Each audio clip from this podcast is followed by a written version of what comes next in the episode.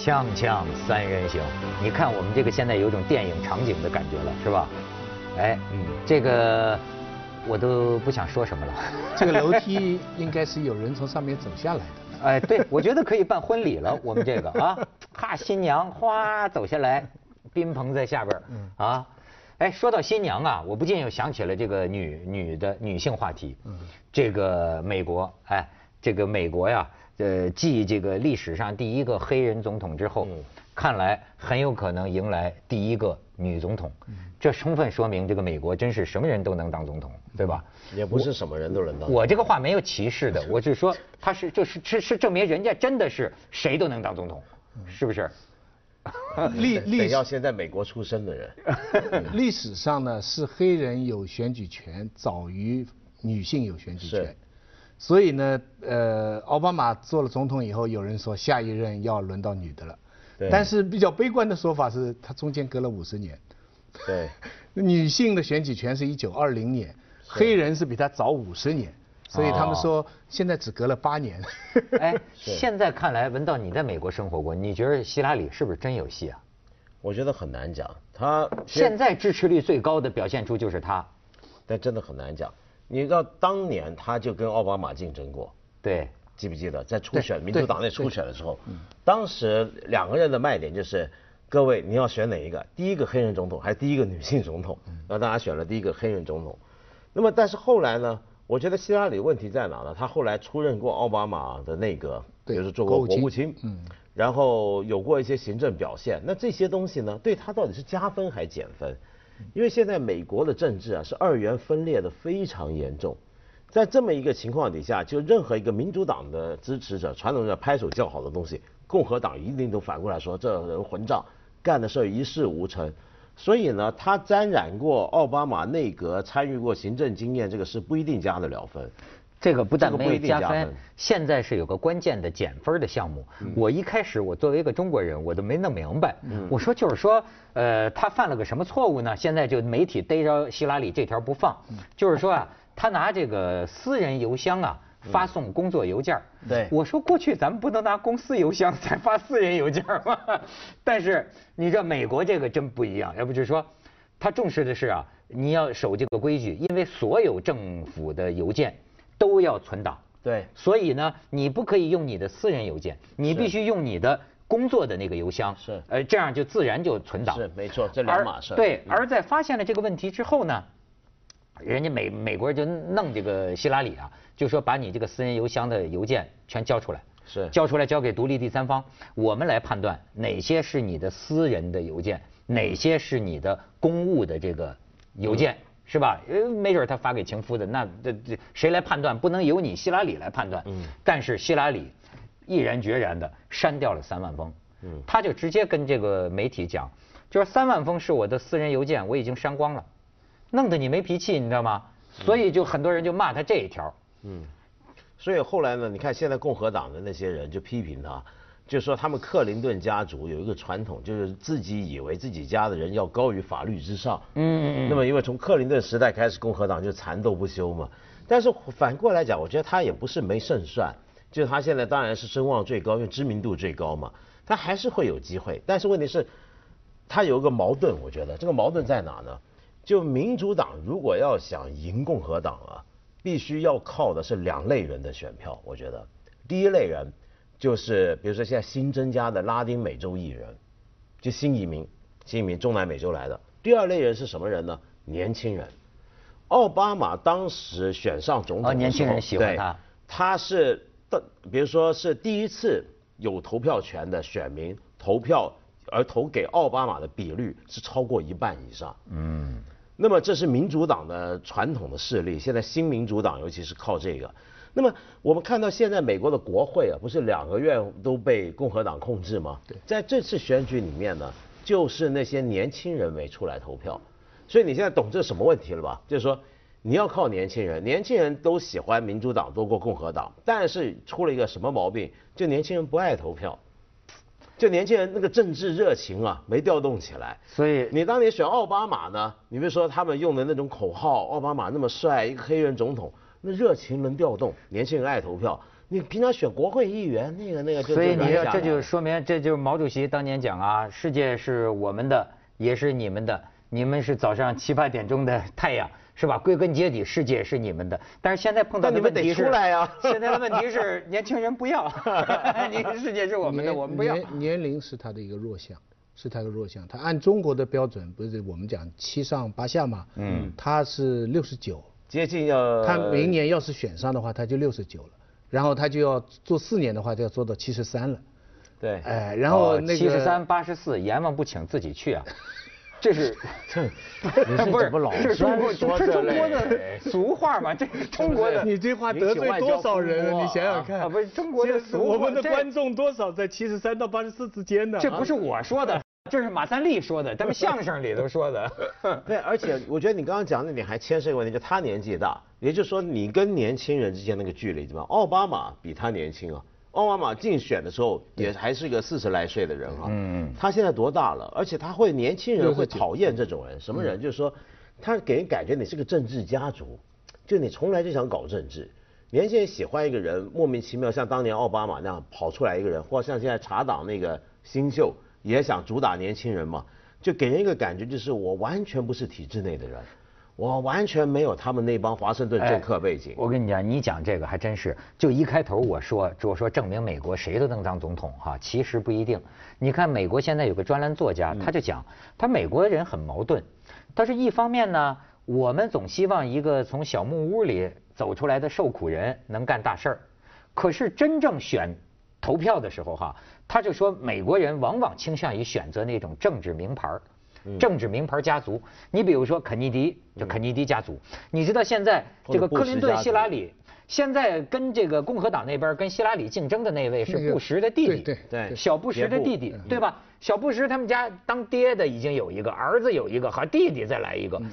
但是你看这种竞争，完全不就是政治名牌家族之间的竞争吗？我帮他 用那个 C 罗 C 罗的那个叫法，那是老布、小布、三步。三部曲，三步上篮那个 那个，我觉得我觉得希拉里的希望就在于这个三步，就是假如说共和党推出一个候选人，嗯，年轻的又比较独立的。形象又又是怎么样的？我觉得对希拉里就会有一定的打击。对于，假如我是美国人，我什么都不懂政治，你就看看脸来投票的话，就是你又不是女的的话，如果那个男的是像奥巴马类似这样的一个人的话，你可能不投希拉里。但要是是三步呢？你知道这个三步，你开玩笑，你这个前面两步已经搞成这样了，你再来个三步，我觉得希拉里胜算大增。我觉得这个三步啊，啊呃，其实也就在希拉里自个儿家里啊不主动、不拒绝、不负责吗。对对对，这个这个真三步家里埋了三步，家里埋了一三步丈夫。然后咱们可以看看希拉里的这个这个音不能不是不是叫什么美容美容颜啊，我差点说音容笑貌。哎，长得不错，真的，我觉得真是，就是说，我觉得希我觉得希拉里长得不错，嗯，真的就是你看下边，就是。哎，这是三部嘛？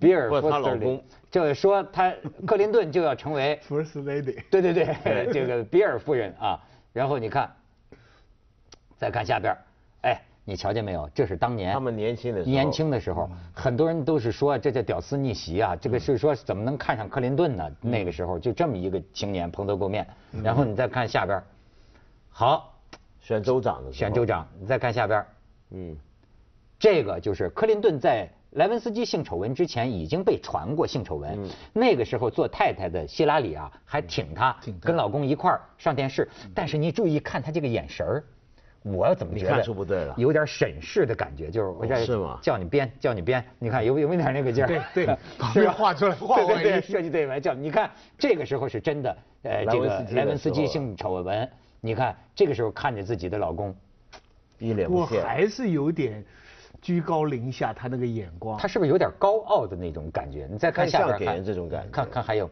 哎，这是败选败给奥巴巴马的时候哎，你看这这个设计对白，这都是我让着他，都是我让了他。那你看下边，啊，这张照片就是击杀本拉登的时候，本拉登的时候哎，你你点先看希拉里坐的是相当于照咱中国人排座次来讲，希拉里坐的是总统的总统的位置跟奥奥巴马坐的那是秘书的位置，你那个时候就看出来了，看出来要掌权的啊。不过那种照片的讲究啊，那种照片他是故意发的，他们的讲究，美国文化跟我们是相反。对，他越是领袖那个人物，他越要表现出一种比较轻松的态度。那张照片其实是很严肃的嘛，对，对每个都很严肃、很认真。奥巴马也是，但是你看他不解领带，然后他是坐着一个比较偏旁的位置，显示出一种又有点紧急，又有点半随意的那种但因为这件事情当时是应该是那个军方跟国务院直接负责嘛，但他直接下令，他三军总司令嘛哦，要他下命令，所以呢，他他是他那个美国的照片，有时候是喜欢把领袖放在那样的一个位置上，嗯显得他稍微轻松，不要给人太强的掌权。而且我认为这张照片当然是考虑和选择过的，嗯对吧？希拉里的这个手势做的完全到位。是你看，因为一方面他是这个国务卿吧，他的他他是他国务卿。国他国务卿，另一方面呢，对于女选民来说，对对对。你毕竟是个女性，对。我要看到你啊，看到杀人的场面，你应该有一些哇爽了。对你不能跟那就不行了。泰森似的，好家伙，这你当女总统 有点可怕。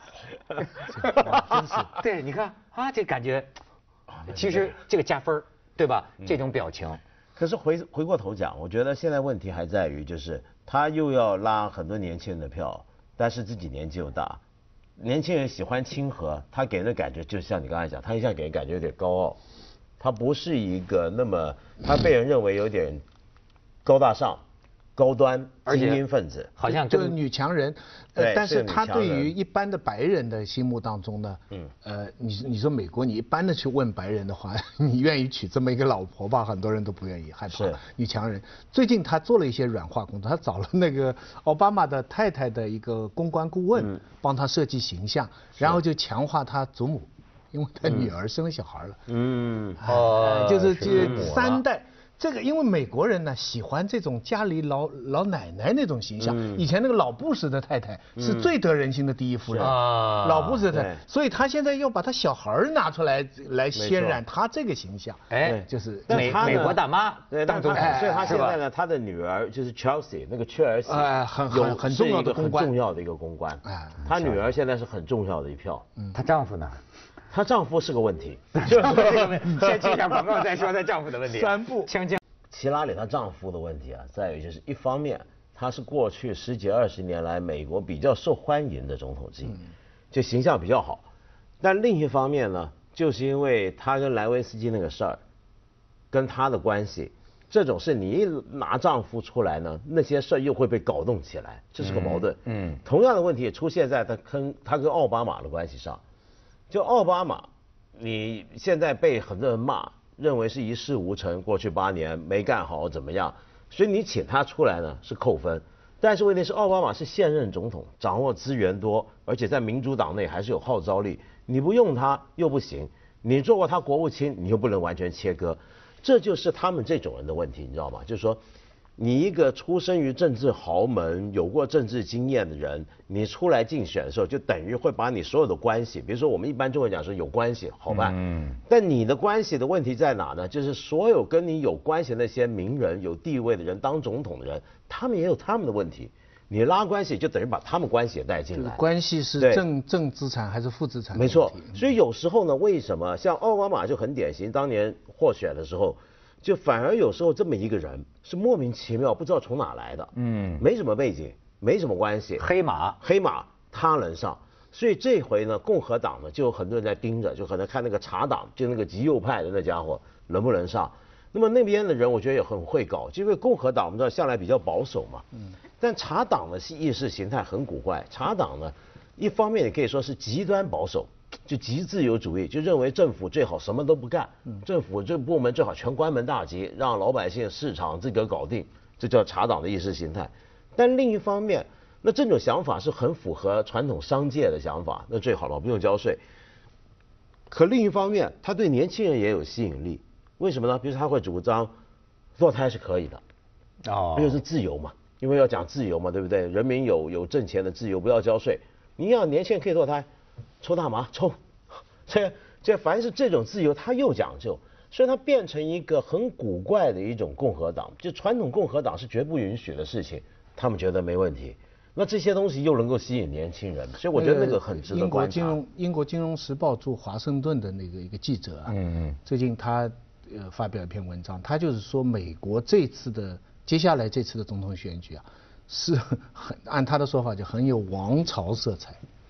嗯，哪个王朝和哪个王朝？朝就是官二代对官太太啊，啊，就是说在美国历史上以前都是一方有有这个背景就算了，嗯你现在要出来双方都是有一个背景的话，就是就是在他看来哈、就是说这越来越不像一个共和国了。但我就看不懂啊，我我相信每个国家，人民也好，利益集团也好，都会按照自己的最大利益来选择自己的领导人，对不对？但是现在这我不知道这是巧合呢，还是是一个潮流呢？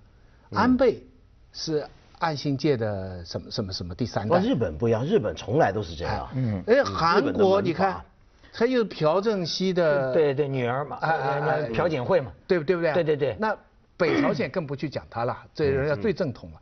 就就世界上怎么有这么多的国家，就是这我我完全站在中性的角度，我不既不是赞成也不是反对，就是说，就像你刚才说的，很多因素考虑了以后，最后大家还是相信一个家族的。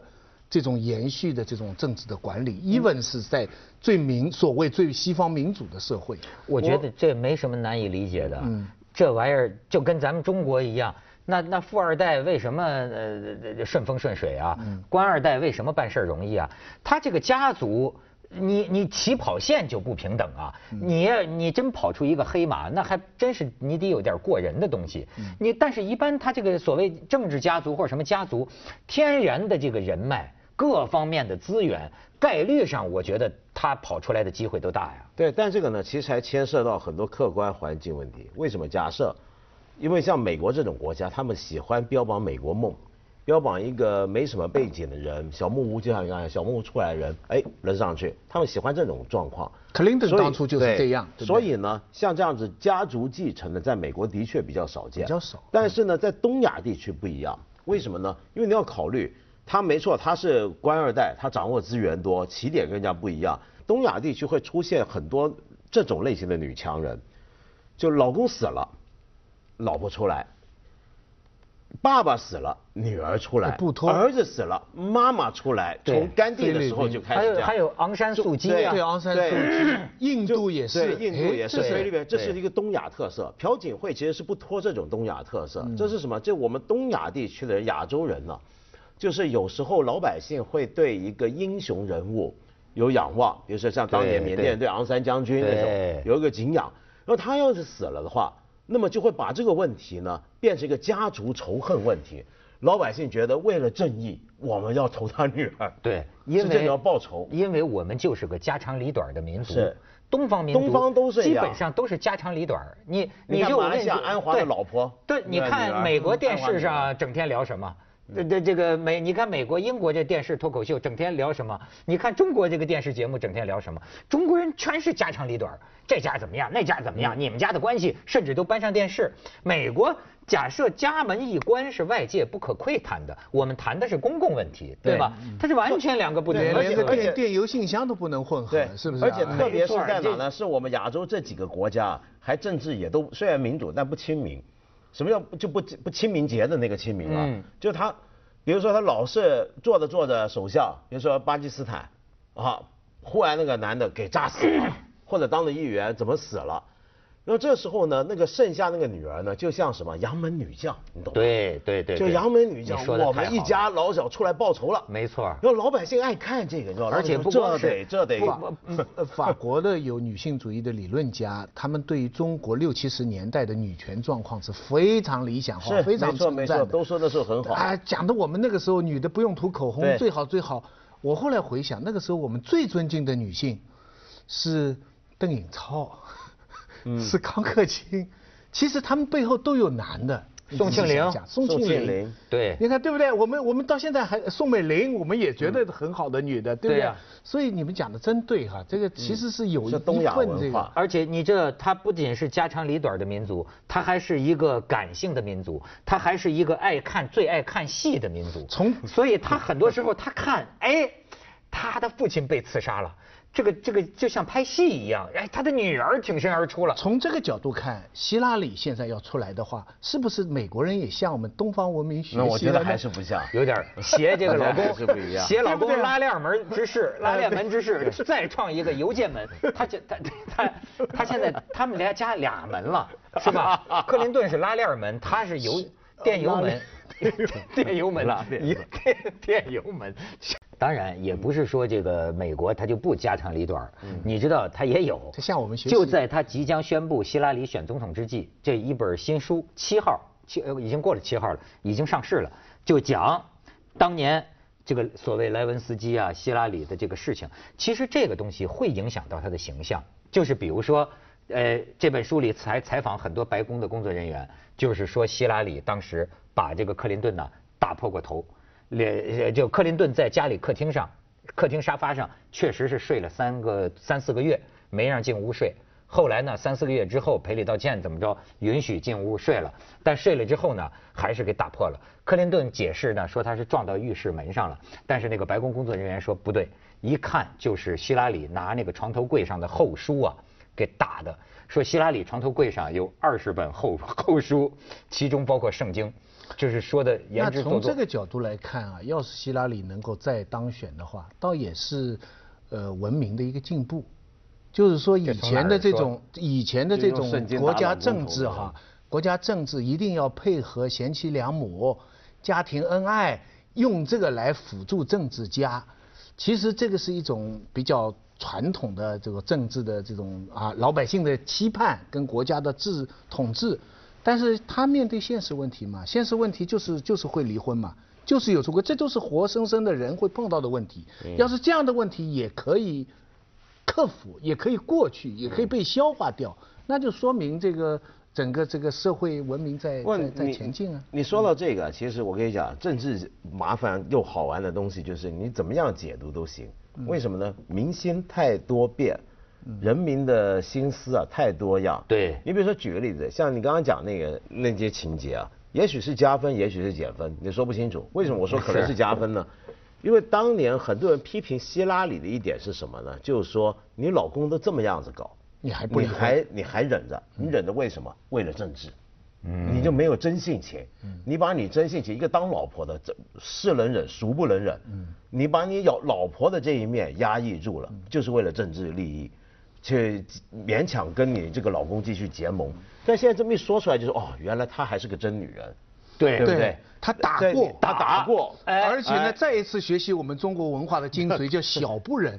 则乱大谋，对对不对啊？为了国家利益，我这么一个老公都忍下。而且克林顿呢，我觉得我跟他心连心啊。哎呦，同志啊，没错，他们俩心脏都装了好几个支架。我进医院的时候，我别的方面心连心就查出来说他搭过桥，装了好多个支架。克林顿，克林顿代表了现在人类对于心脏疾病的克服程度。因为如果他的病。都医不好的话，那别人没希望了。没错，他都不死的话，我们都还有没错，我跟你说，克林顿那个心脏啊，几乎就烂的没法要了，就哗啦哗啦这儿绕个管啊，那儿装个支架，就做过多次的很多的手术。他好像是天生的就是心脏病。春晚最有名、最重要的一首歌，在十二点前的一首歌叫《把心交给你》啊。我们当时都听不懂，说谁交给谁啊？结果就是网上问，有个网友回答我说：“交给你的心脏科医生。”所以我就觉得跟克林顿心连心啊。从这一点来说，希拉里没错。克林克林顿的心脏搭了桥，又装了很多支架。这样的一个心脏，经历过当年那样的讯问，独立检察官斯塔尔，你记得吗？莱文斯基这个事情还要道歉考验。那四月四月一号愚人节，我接到很多假消息，什么？苹果收购了那个那个什么车啊，特斯斯斯特拉，特斯拉，特斯拉，那都是假消息。但是另外有一条消息，我当时还以为是真的呢，说希拉里说如果我参选的话，我任命莱文斯基做教育部长。哎，我最近我跟你说文道，我就跟人推荐莱文斯基啊，素质不低。他最近一个演讲莱文斯基看到没有有个 TED 的一个演讲，我知道，我现在看过讲的非常好。他他当然素质不低，你能够进白宫当实习生的本来而且人家走过风雨后，现在我觉得基本上减肥成功，基本上算丰满加性感，就是在这儿胖了点，但是还可以了。就是就是，主要是你看莱文斯基当年讲啊，他被迫听所有的录音。接着为您播出健康新概念。